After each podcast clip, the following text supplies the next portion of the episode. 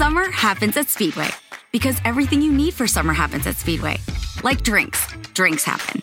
The freshly brewed drink, the splashed over ice drink, the wake you up drink, the cool you off drink, the make your brain hurt for a minute drink. All poured however you want them, whenever you want them, all summer long. So on every hot day, you have something cold to sip. Speedway, summer happens here. And now, get any size fountain or speedy freeze for just 99 cents. Excludes maximum. Hello, beautiful. I'm Amy Errett, founder of Madison Reed, a hair color company I named after my daughter. Experience gorgeous, lasting, high quality hair color made with ingredients you could feel good about, with consistent results every time. It's easy to find your perfect shade. Book a complimentary video hair color consultation with a licensed colorist on madison reed.com and get 10% off plus free shipping on your first color kit. Use code RADIO10. That's code RADIO10. Cuán firme cimiento se ha dado a la fe.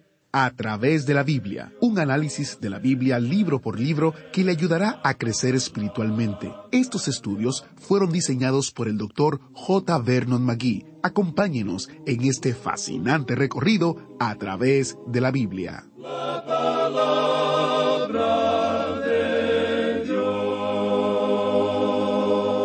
Y se les aparecieron lenguas repartidas como de fuego, asentándose sobre cada uno de ellos, y fueron todos llenos del Espíritu Santo, y comenzaron a hablar en otras lenguas, según el Espíritu les daba que hablasen. Hechos capítulo 2, versículos 3 y 4. Si ha estado con nosotros en el autobús bíblico durante mucho tiempo, habrá escuchado que traducir a través de la Biblia a lenguas diferentes ha sido un enfoque del ministerio por muchos años. Nuestra misión es sencilla, llevar la palabra entera al mundo entero. Si le interesa aprender más acerca de ser lleno del Espíritu Santo y hablar en lenguas, quédese en sintonía con nosotros. Vamos a orar. Padre Celestial, te damos gracias. Gracias, Padre, que lograrás lo que deseas con tu palabra. Usa este estudio para enseñarnos, convencernos y animarnos a acercarnos más a ti. En el nombre de Jesús oramos. Amén. Iniciamos nuestro recorrido bíblico de hoy con las enseñanzas del Dr. Magui en la voz de nuestro hermano Samuel Montoya.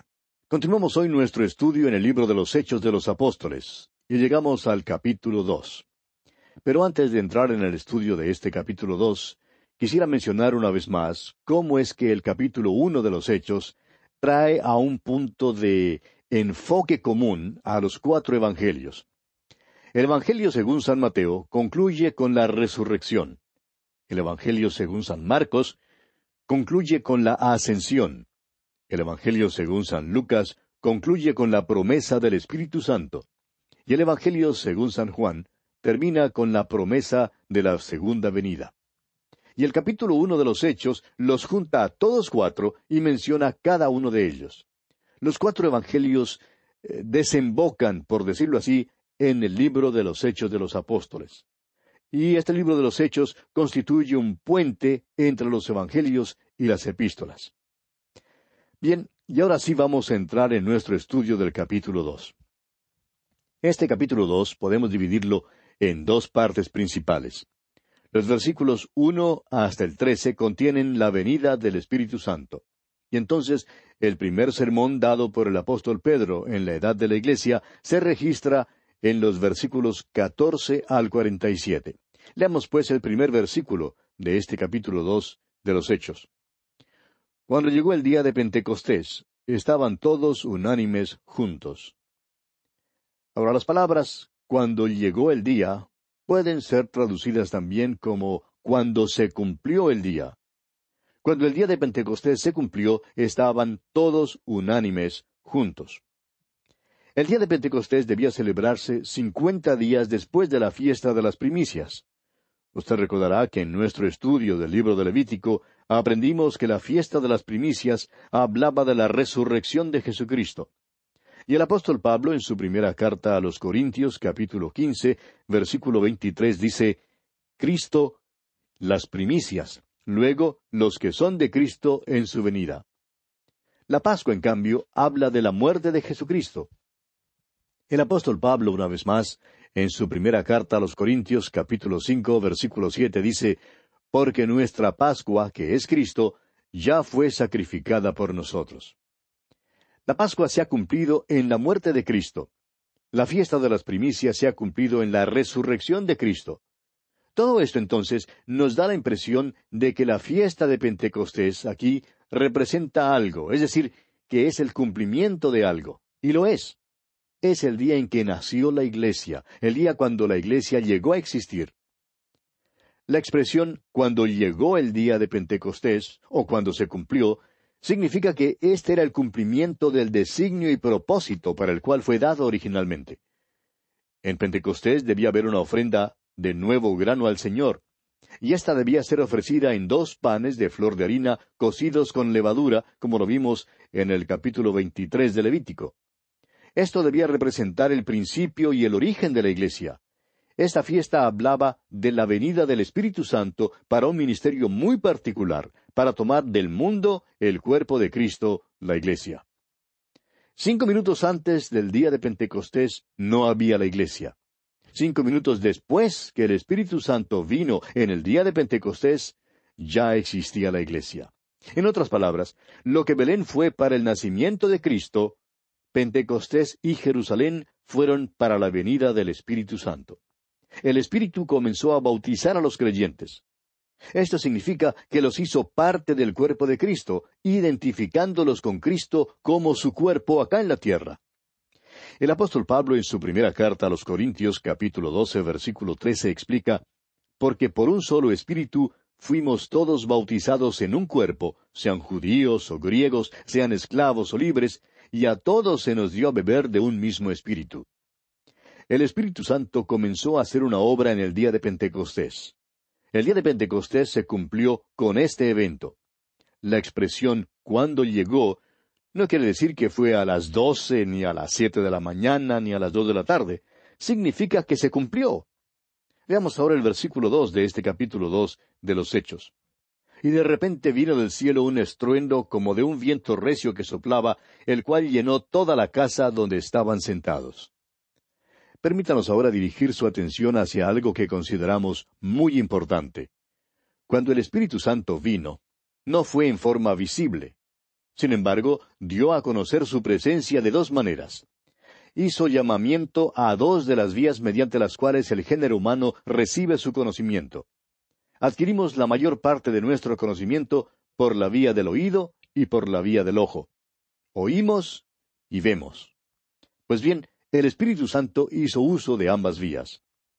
Dice, vino del cielo un estruendo como de un viento. Este ruido llenó toda la casa donde estaban sentados. Lo percibieron por la vía del oído. Y quisiéramos hablar más en cuanto a esto porque muchos lo han pasado por alto. No fue ningún viento, fue un estruendo como de un viento, o sea que se parecía a un viento, tenía el ruido de un huracán o de un tornado. No fue como el ruido de la brisa que sopla suavemente por la copa de los árboles. Fue un ruido como de un tornado, y creemos que toda la ciudad de Jerusalén lo pudo escuchar. Una señorita que pasó por la experiencia de un tornado que no destruyó su casa, pero la destrucción llegó cerca, hasta solo dos cuadras de su casa, le escribía a una amiga y le contaba lo siguiente. Lo primero que notamos fue un ruido como de mil trenes de carga llegando al pueblo. Amigo oyente, ese fue un viento recio que sopló en realidad. Y ese fue su ruido. Y fue esa misma clase de ruido que oyeron en el día de Pentecostés. Leamos ahora el versículo tres de este capítulo dos de los Hechos. Y se les aparecieron lenguas repartidas como de fuego, asentándose sobre cada uno de ellos. Una vez más, permítanos dirigir su atención hacia algo importante. Note usted que las lenguas eran como de fuego. No eran fuego, sino que eran como de fuego. Quizás una mejor traducción para este versículo sería se les aparecieron unas lenguas como de fuego que dividiéndose se posaron sobre cada uno de ellos. Esto llamó la atención por medio de la vía del ojo. Por tanto, en aquel día de Pentecostés, cuando el Espíritu Santo vino a la iglesia, bautizándolos al cuerpo de Cristo, hubo un llamamiento al oído y al ojo. Esto no debe ser confundido con el bautismo de fuego. El bautismo de fuego es el juicio que todavía ha de venir. En el libro de Apocalipsis vemos la ira de Dios que descendió del cielo, fuego del cielo. Ese será el bautismo de fuego. Si los hombres no reciben el bautismo del Espíritu Santo, entonces tendrán que experimentar el bautismo del fuego, que es juicio. El bautismo de fuego es sólo para aquellos que han rechazado a Jesucristo, porque el fuego es juicio, el fuego consume, pero ese fuego es algo todavía venidero en el futuro. El Espíritu Santo vino no en fuego, sino como de fuego, a fin de que los hombres pudieran ver. Continuemos ahora con el versículo cuatro de este capítulo dos de los Hechos. Y fueron todos llenos del Espíritu Santo, y comenzaron a hablar en otras lenguas, según el Espíritu les daba que hablasen. Este versículo dice que ellos fueron llenos del Espíritu Santo.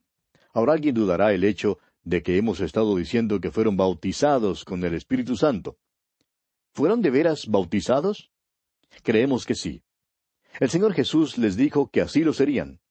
Dice allá en el capítulo uno de este mismo libro de los Hechos, versículo cuatro y cinco, y estando juntos, les mandó que no se fueran de Jerusalén, sino que esperasen la promesa del Padre, la cual les dijo, oísteis de mí. Porque Juan ciertamente bautizó con agua, mas vosotros seréis qué?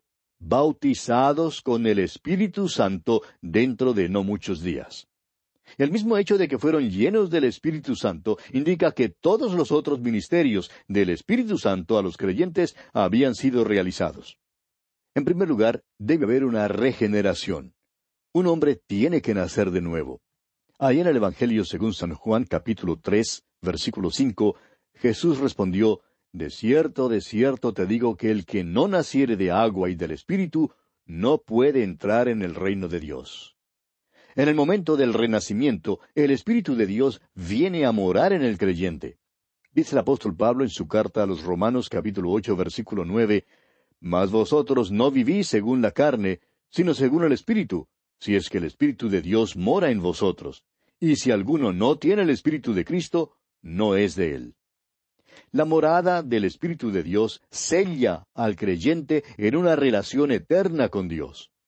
El apóstol Pablo, una vez más en su carta a los Efesios, capítulo uno, versículos trece y catorce, dice, En él también vosotros, habiendo oído la palabra de verdad, el Evangelio de vuestra salvación, y habiendo creído en él, fuisteis sellados con el Espíritu Santo de la promesa, que es las arras de nuestra herencia, hasta la redención de la posesión adquirida, para alabanza de su gloria. Y una vez más, en el capítulo cuatro de la misma carta a los Efesios, versículo treinta, dice, Y no contristéis al Espíritu Santo de Dios, con el cual fuisteis sellados para el día de la redención. Ahora es posible contristar al Espíritu Santo de Dios, pero no es posible contristarlo hasta el punto de que salga de uno. El Espíritu de Dios sella al creyente para el día de la redención. Nunca se nos manda a pedir el sello del Espíritu Santo. Eso es algo que Dios hace habiendo creído nosotros en Él. La fe en Jesucristo nos da el sello del Espíritu Santo para el día de la redención. El bautismo del Espíritu Santo fue predicho por Juan el Bautista en el capítulo tres del Evangelio según San Lucas, versículo 16, y fue repetido por el Señor Jesús como vimos allá en el capítulo uno de los Hechos, versículo cinco. Porque Juan ciertamente bautizó con agua, mas vosotros seréis bautizados con el Espíritu Santo dentro de no muchos días. Este bautismo tuvo lugar en el día de Pentecostés. Puso a los creyentes en el cuerpo de Cristo señaló el principio de la Iglesia. Desde ese día en adelante, todo creyente en el Señor Jesucristo es puesto en el cuerpo de Cristo por el bautismo del Espíritu Santo. Como dice el apóstol Pablo en su primera carta a los Corintios, capítulo 12, versículo 13, porque por un solo Espíritu fuimos todos bautizados en un cuerpo, sean judíos o griegos, sean esclavos o libres, y a todos se nos dio a beber de un mismo Espíritu. Ahora, la plenitud del Espíritu Santo también tuvo lugar en el día de Pentecostés. Note usted que dice aquí en el versículo cuatro, y fueron todos llenos del Espíritu Santo. Esta plenitud del Espíritu Santo fue para servicio. La experiencia del día de Pentecostés resultó de la plenitud del Espíritu Santo. Y hoy ocurre lo mismo. La plenitud del Espíritu Santo es para servicio. Esta es la única obra del Espíritu Santo que debemos pedir. Se nos manda a ser llenos del Espíritu Santo, como dice el apóstol Pablo en Efesios 5:18. No os embriaguéis con vino en lo cual hay disolución, antes bien sed llenos del Espíritu. Note usted que antes de Pentecostés los creyentes clamaban por esta plenitud del Espíritu. En el capítulo uno de los Hechos, versículo catorce leímos Todos estos perseveraban unánimes en oración y ruego. Ahora, ¿de qué trataría su ruego? Pues de la promesa del Señor Jesús que les enviaría el Espíritu Santo. El bautismo del Espíritu Santo no es un mandamiento que nos es dado, no es una experiencia, es un hecho de Dios por medio del cual el Espíritu Santo viene a morar, a residir en el creyente en Jesucristo, sellándolo para el día de la redención y poniéndolo en el cuerpo de Cristo mediante su bautismo. Ahora, la plenitud del Espíritu de Dios le capacita para servicio. Se nos manda, pues, a ser llenos del Espíritu Santo. Después de que fueron llenos del Espíritu Santo, dice el versículo cuatro de este capítulo dos de los Hechos, que comenzaron a hablar en otras lenguas, según el Espíritu les daba que hablasen. Ahora estas otras lenguas no eran lenguas desconocidas. Había muchas lenguas habladas por los judíos en todas partes del Imperio romano. Estos adoradores habían venido de las diferentes partes del Imperio romano para la fiesta de Pentecostés. Recuerde que a todos los varones judíos se les requería ir a Jerusalén para la celebración de tres de las fiestas. Estaban pues en Jerusalén por eso, y muchos de estos no podían hablar hebreo. Ahora esto no es extraño. Hay muchos judíos en nuestros países hoy en día que tampoco pueden hablar hebreo. Por muchos años fue un idioma casi sin uso. Ahora, hoy en Israel, el hebreo se habla nuevamente. Ahora escuche bien lo que vamos a decir, amigo oyente. El día de Pentecostés no puede ser duplicado. Fue un punto preciso en la historia. No podemos duplicarlo de ninguna manera, como tampoco podemos duplicar en el tiempo de la Navidad el nacimiento de Cristo. Ahora supóngase usted que los magos hubieran regresado una vez más a Jerusalén el próximo año y que hubieran dicho, bueno, buscamos al rey de los judíos que ha nacido en Belén. Herodes entonces les diría, ¿y no estuvieron aquí el año pasado? Sí, estuvimos aquí, le contestarían ellos. Pues, ¿no lo encontraron? Sí, lo encontramos. Y Herodes les diría entonces, bueno, si nació en Belén el año pasado, de seguro que no nació allí este año. Ah, sí, pero nos gozamos tanto aquí el año pasado y tuvimos una experiencia tan maravillosa que pensamos regresar para repetirla. ¿No cree usted, amigo oyente, que Herodes les hubiera respondido, miren señores, no pueden duplicar ustedes eso, él nació en Belén una sola vez? Pues bien, tampoco se puede duplicar el Pentecostés. El Espíritu Santo vino en el día de Pentecostés. No es necesario pedirle que venga de nuevo. Ya está aquí. El Espíritu Santo de Dios está en el mundo hoy en día. Y Jesús nos dijo lo que haría después que viniera su Espíritu. Él dijo allí en el capítulo seis del Evangelio según San Juan, versículo catorce, Él me glorificará, porque tomará de lo mío y os lo hará saber. Cuando usted oiga hablar a alguien acerca de las cosas de Cristo, glorificando a Cristo, entonces usted sabrá que el Espíritu Santo de Dios está obrando. Ahora el versículo cuatro de este capítulo dos de los Hechos termina diciendo, según el Espíritu les daba que hablasen. Estos apóstoles eran de Galilea. No podían hablar todos los otros idiomas que más adelante son mencionados en este pasaje. Pero ahora los están hablando. El Espíritu les daba que hablasen. Ahora leamos el versículo cinco de este capítulo dos de Hechos. Moraban entonces en Jerusalén judíos, varones piadosos, de todas las naciones bajo el cielo. Habían llegado de todas partes para participar en la fiesta de Pentecostés. Este era el motivo por el cual estaban allí en Jerusalén. Ahora el versículo seis dice, Y hecho este estruendo, se juntó la multitud, y estaban confusos, porque cada uno les oía hablar en su propia lengua. Una mejor traducción de las palabras y hecho este estruendo es habiendo ocurrido este estruendo. Creemos que se refiere a aquel estruendo como de viento recio que soplaba, que Jerusalén escuchó y por eso se juntó la multitud. Creo que nunca me olvidaré la primera vez que escuché cuando uno de estos aviones supersónicos rompió la barrera del sonido. Todos salieron para ver qué había pasado. ¿De dónde había procedido ese estruendo? Nunca antes habíamos oído tal ruido. Pues bien, creemos que este estruendo aquí fue algo que el pueblo de Jerusalén nunca antes había oído. Y por tanto, salieron con precipitación para ver de dónde procedía ese estruendo. Y creemos que esto tuvo lugar en el área próxima al templo y que había allí unos ciento veinte creyentes, como se menciona en el capítulo uno, versículo quince de este libro de los Hechos.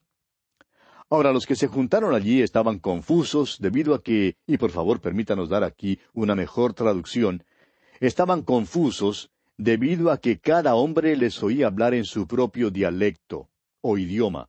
No fue solamente que hablaban el idioma de su país, sino que también cada hombre oyó su propio dialecto. Es decir, así era como era hablado en una parte del país. Estos hombres no hablaban galimatías, amigo oyente. No hablaban en lenguas desconocidas.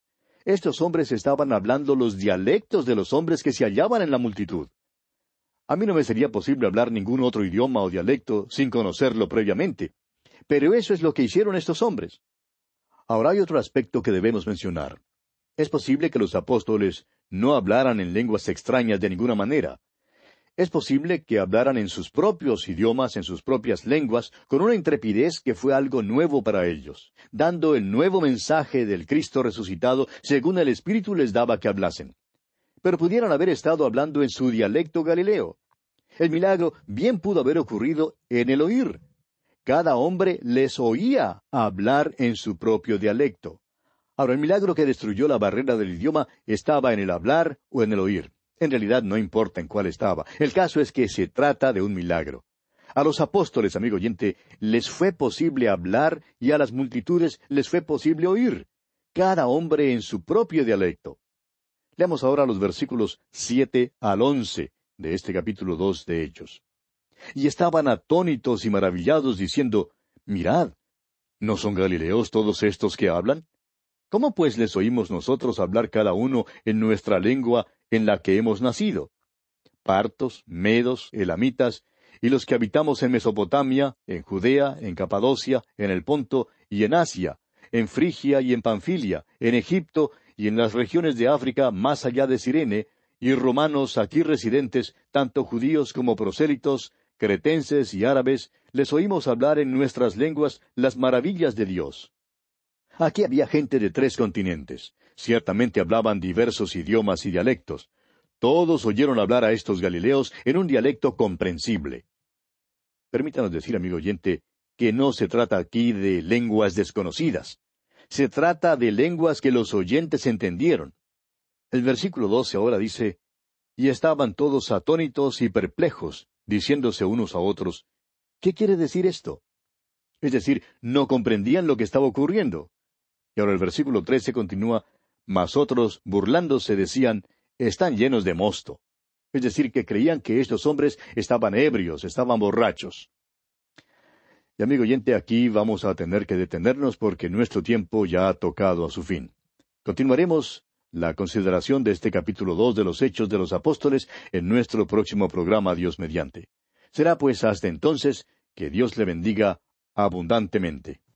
Muchas gracias al maestro Samuel Montoya por guiarnos en el estudio de hoy. Y quiero recordarles la descarga gratuita del nuevo librito Armagedón. ¿Qué, dónde y cuándo? Para tener su descarga gratuita, visite a través de la biblia.org barra especial. También, si usted se ha perdido algún estudio o quiere escuchar el estudio nueva vez, visite nuestra página web a través de la biblia.org barra escuchar. Allí usted encontrará diferentes maneras. Está nuestra aplicación. Puede escucharlo en línea. Y si usted es de las personas que le gustan los servicios de streaming, estamos también en Spotify. Búsquenos como a través de la Biblia. Mañana escucharemos el primer sermón predicado en la iglesia y fue un sermón de Pascua. Soy Geiel Ortiz y si Dios lo permite estaré aquí guardándole un asiento especial en el autobús bíblico. Hasta la próxima.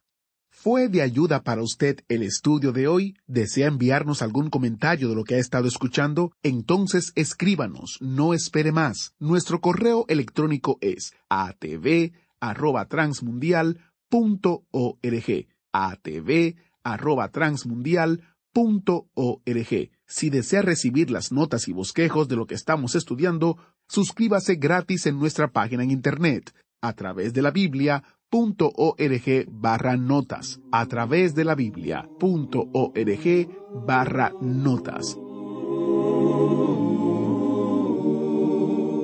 Nada es más importante que tu familia, así que ¿no se merecen lo mejor? Eggland's Best te brinda un mejor sabor y nutrición. En comparación con los huevos ordinarios, Eggland's Best te ofrece 10 veces más vitamina E, 25% menos de grasa saturada y 6 veces más vitamina D, junto con ese sabor delicioso y fresco de granja que a ti y a tu familia les encanta. Todos queremos lo mejor para nuestras familias, entonces, ¿por qué no los mejores huevos? Porque la manera en que tú cuidas a tu familia no tiene nada de ordinario, solo Eggland's Best. Mejor sabor, mejor nutrición, mejores huevos.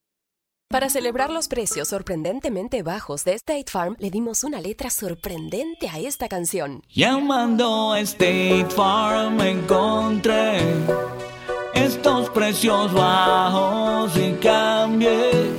Con precios sorprendentes ahorro mes a mes.